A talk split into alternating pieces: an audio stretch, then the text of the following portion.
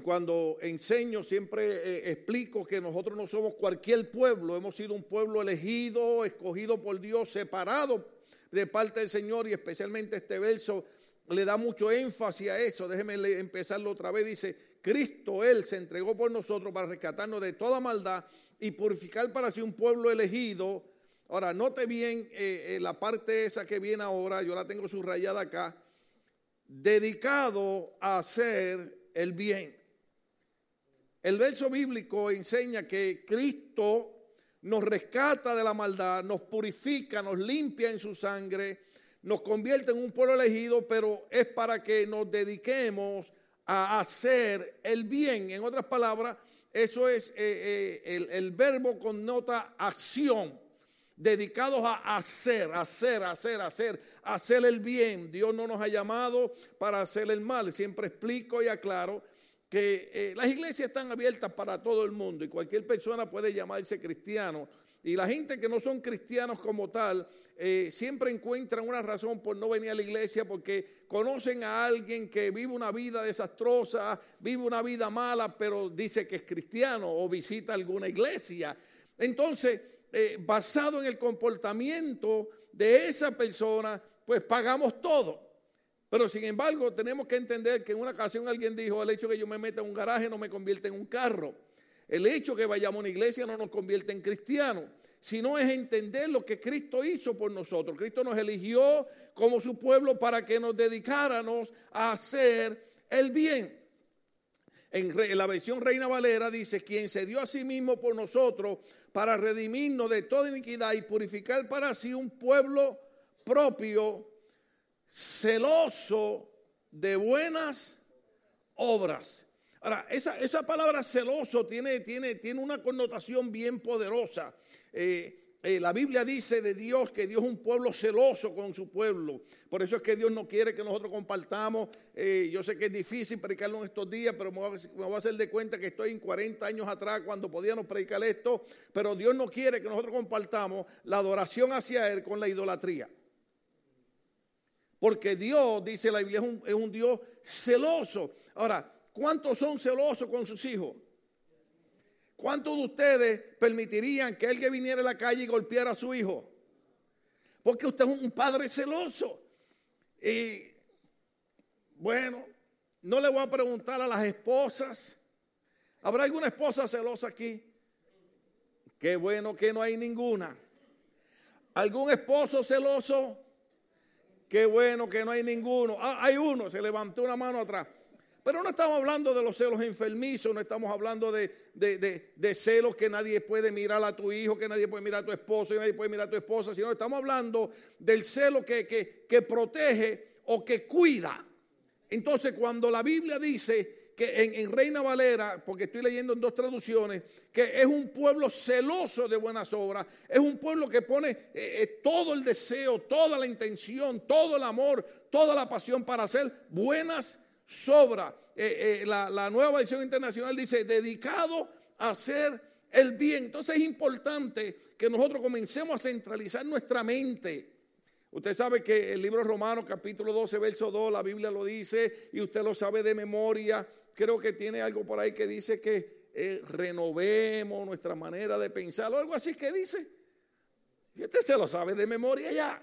Entonces, una de las cosas que tenemos que hacer es comenzar a centralizar nuestra mente de que nosotros no somos cualquier persona.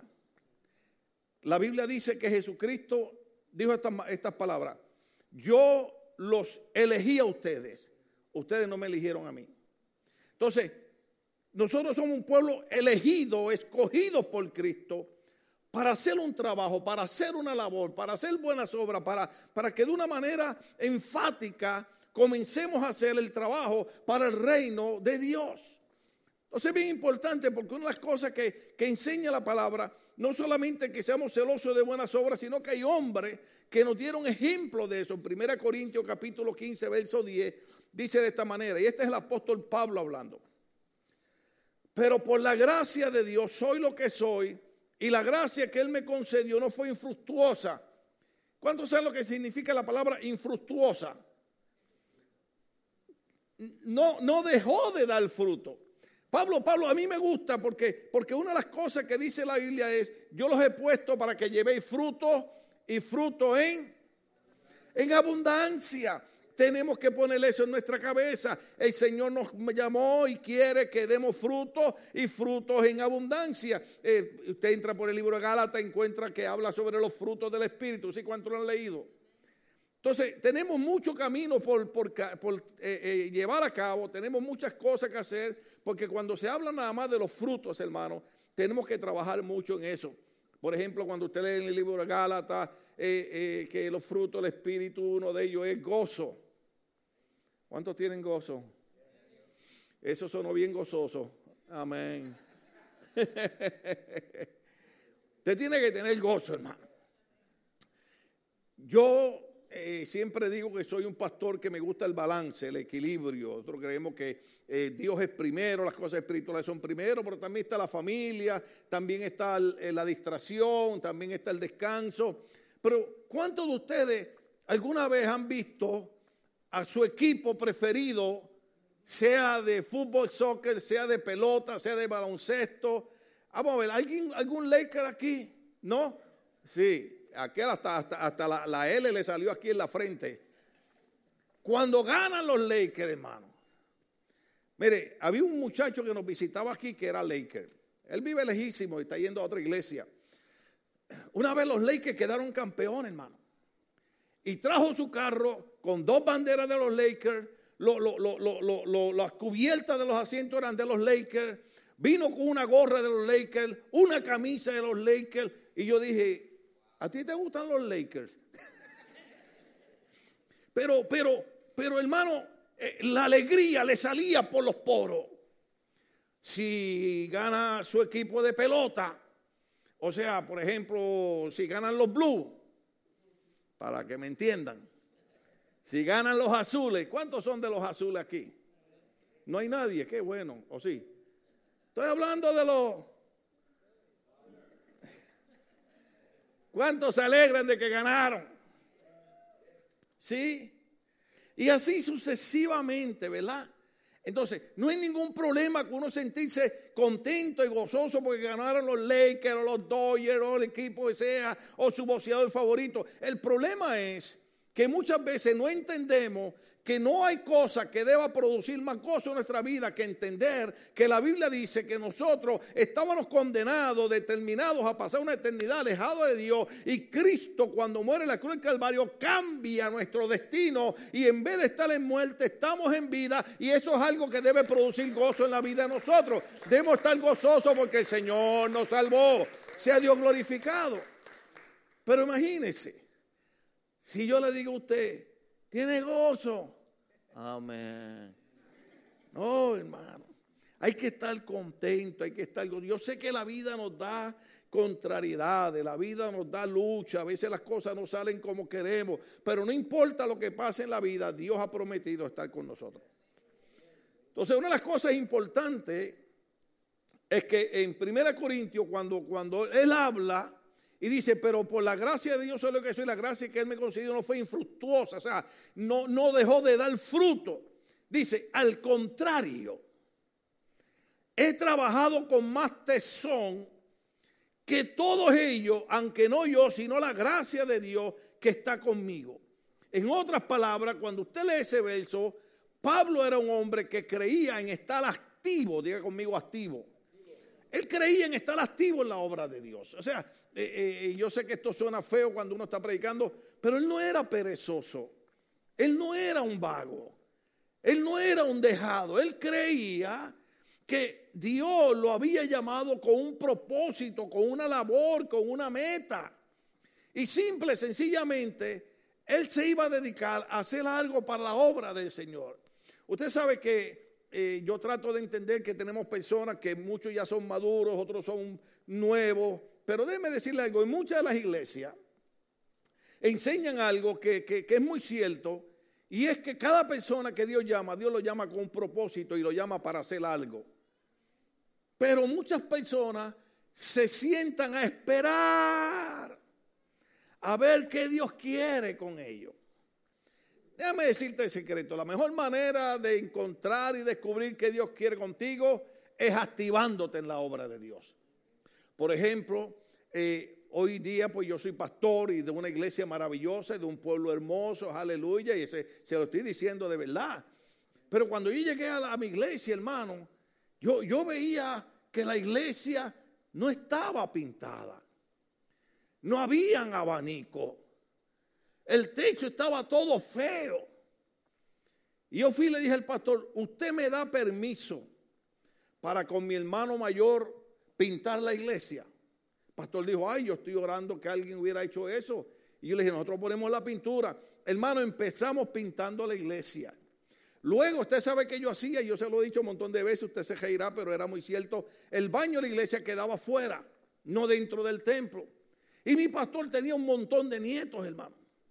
Y los nietos, usted sabe que hacían, agarraban el toile y lo llenaban de papel de, periódico y tapaban el toile, hermano.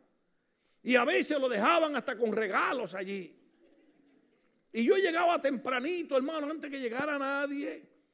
Y yo, hermano, me ponía unos guantes y decía en el nombre del Señor, alguien tiene que pagar el precio. Hermano, y yo metía mis manos, sacaba aquellos papeles periódicos llenos de esos regalitos de los niños, limpiaba, agarraba eh, eh, eh, desodorante, le echaba. Y así sucesivamente, continuamente, yo estaba activo haciendo algo. Empecé, hermano, pintando la iglesia, luego limpiando los baños. Aquí no, aquí los baños son Beverly hermano. Yo estoy hablando de los baños de nuestros países. Que, ¿Cuántos saben lo que estoy hablando? Yo no puedo decir dónde yo fui a un país en Centroamérica y tuve que entrar a un baño. Hermano, y no tenía luz. Estaba fuera de la casa. Y para empezar, cuando entré me choqué porque como estaba oscuro la puerta y estaba pues cambiando el agua para que me entiendan. Y de momento mi vista empieza a adaptarse a la oscuridad. Ay, hermano. Cuando yo miro la pared, aquello habían cientos de cucarachas. Y yo dije, sálvame Señor. ¿Cuántos alguna vez en su país han entrado a un baño y han visto una cucaracha? Ay, no, ahora todos son de baños de Beverly Hills aquí. ¿Cuántos entienden lo que estamos hablando? O sea, una de las cosas importantes, mucha gente quiere el ministerio del altar, mucha gente quiere el ministerio de predicar, de enseñar, pero la gente no entiende que todo empieza activándonos en la obra del Señor. Una de las cosas importantes en la obra del Señor es disponer nuestro corazón a estar activo, ayudando en todo lo que podamos. La Biblia dice que somos diferentes miembros que pertenecemos a un cuerpo. La, oreja no puede ser el trabajo del ojo, el ojo no puede hacer el, trabajo de la boca, pero cada miembro hace un trabajo. Entonces, hay cosas que usted no puede hacer en la iglesia, pero hay otra cosa que usted puede hacer. Ya cuando usted esté viejito, que no pueda caminar y no pueda limpiar la iglesia, hacer nada, usted se sienta en una silla, se tira para atrás y dice, Señor, ahora mi trabajo es interceder y orar por los hermanos de la iglesia. O sea que hasta el día que muramos podemos estar activos en la obra del Señor. ¿Cuántos estamos aquí todavía? Hay que estar activos en la obra del Señor. Pero me gusta que Pablo dice, he trabajado con más tesón que todos ellos. O sea, era un hombre que trabajaba con ánimo, hermano. Yo no sé, yo no sé cuántos padres habrán aquí que habrán tenido la experiencia que a veces han mandado a los hijos a hacer, pero bueno, todos nosotros en alguna ocasión, nuestros padres nos mandaron a hacer algo y lo hicimos de mala gana. ¿Cuántos estamos aquí? ¿Cuántos ustedes han mandado a sus hijos a hacer algo y lo hacen de mala gana? Despedimos, seguimos. Ahora, ¿qué, ¿qué es lo que significa esto? Que una de las cosas importantes es que para el Señor hay que hacer las cosas con un buen corazón. Mi mamá me decía, hijo, cuando haga un favor, hágalo bien o no lo haga. No hay cosa más difícil que uno pedirle a una persona que coopere con algo en la iglesia y la persona lo haga, pero usted ve que lo está haciendo de mala gana. Mejor es que no lo haga. Porque Dios no bendice eso. Dios bendice a aquellas personas que tienen unos corazones dispuestos, voluntarios, a que todo lo que hacen no lo hacen para que los hermanos me vean, para que el pastor me vea, para que la gente me vea o para que salga en Facebook o en internet. Ellos dicen, la Biblia dice que todo lo que hagamos lo hagamos como para el Señor y no para los hombres. Si usted hace las cosas para que la gente lo vea, el motivo es equivocado. Hay que hacer las cosas para que sea Dios glorificado y no nosotros. Ahora, ¿cuál es la razón por la que muchas veces no vemos la iglesia activada haciendo el trabajo en la obra de Dios o haciendo lo que Dios quiere que hagamos? Hay algo muy interesante en el libro de Números, capítulo 31, verso 14 al 16. La Biblia dice en todo, en todo ese capítulo, que Dios le habló a Moisés y le dijo, antes que tú partas, antes que tú mueras, tienes que hacer algo. Y es que tienes que destruir a los madianitas.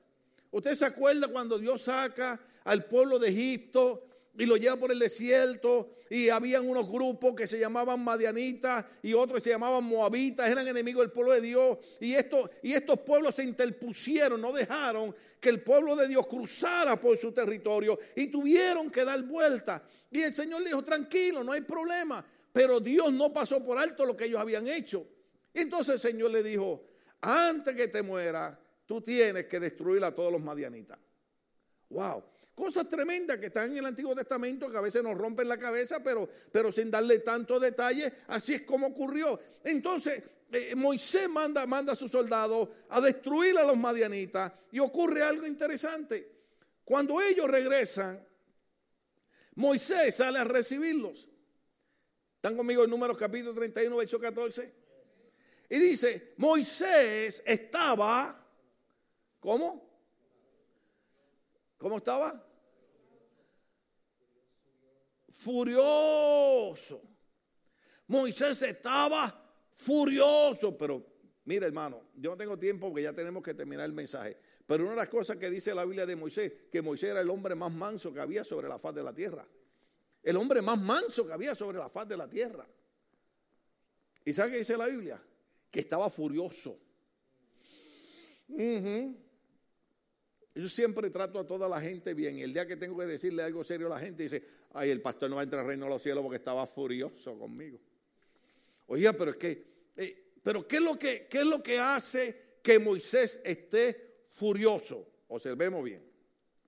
La parte bien importante, porque estamos hablando de ser activo en la obra de Dios. Y este, y este, y este capítulo 31 y verso 14 y 16 del libro de números nos va a dar a nosotros la razón por la cual muchas veces la iglesia pierde el interés y el deseo de estar activo en la obra de Dios.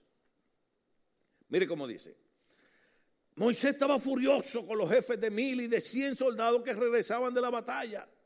El verso 15, él pregunta, ¿cómo es que dejaron con vida a las mujeres? Les preguntó. Y usted dice, ay, pero que asesino es Moisés. Pastor, y eso está en la Biblia, sí, está en la Biblia. Entonces dice, si fueron ellas las que aconsejadas por Balán hicieron que los israelitas hicieran qué? Prevaricaran o traicionaran al Señor en Baal peor. Fíjese que hasta el nombre del lugar es para, para un ídolo y ahí es donde Dios se glorifica. Pero dice así, traicionaran al Señor Baal peor, por eso murieron tantos del pueblo del Señor. Simple y sencillamente, en el libro de Números capítulo 22, 23, 24 aparece la historia de un rey llamado Balac que, que, que, que era moabita que quiere, eh, dice, ¿cómo yo puedo vencer a ese pueblo que, que, el Dios de ellos lo defiende tanto? Entonces viene y llama a un hombre eh, que algunos teólogos dicen que era un conocedor de religión o algo. Bueno, nosotros estamos acostumbrados a decirle a un profeta, pero llama a un hombre llamado Balaán. Y el rey le dice, quiero que maldigas al pueblo. Y cuando el hombre va a maldecir al pueblo, de sus labios sale bendición hacia el pueblo. Una de las cosas que están enseñando es, no hay persona que pueda maldecir a aquellos que Dios ha bendecido y todos los que estamos aquí hemos sido bendecidos por la sangre de nuestro Señor Jesucristo. Eso merece una alabanza. Aleluya. Pero ¿cuál es el punto?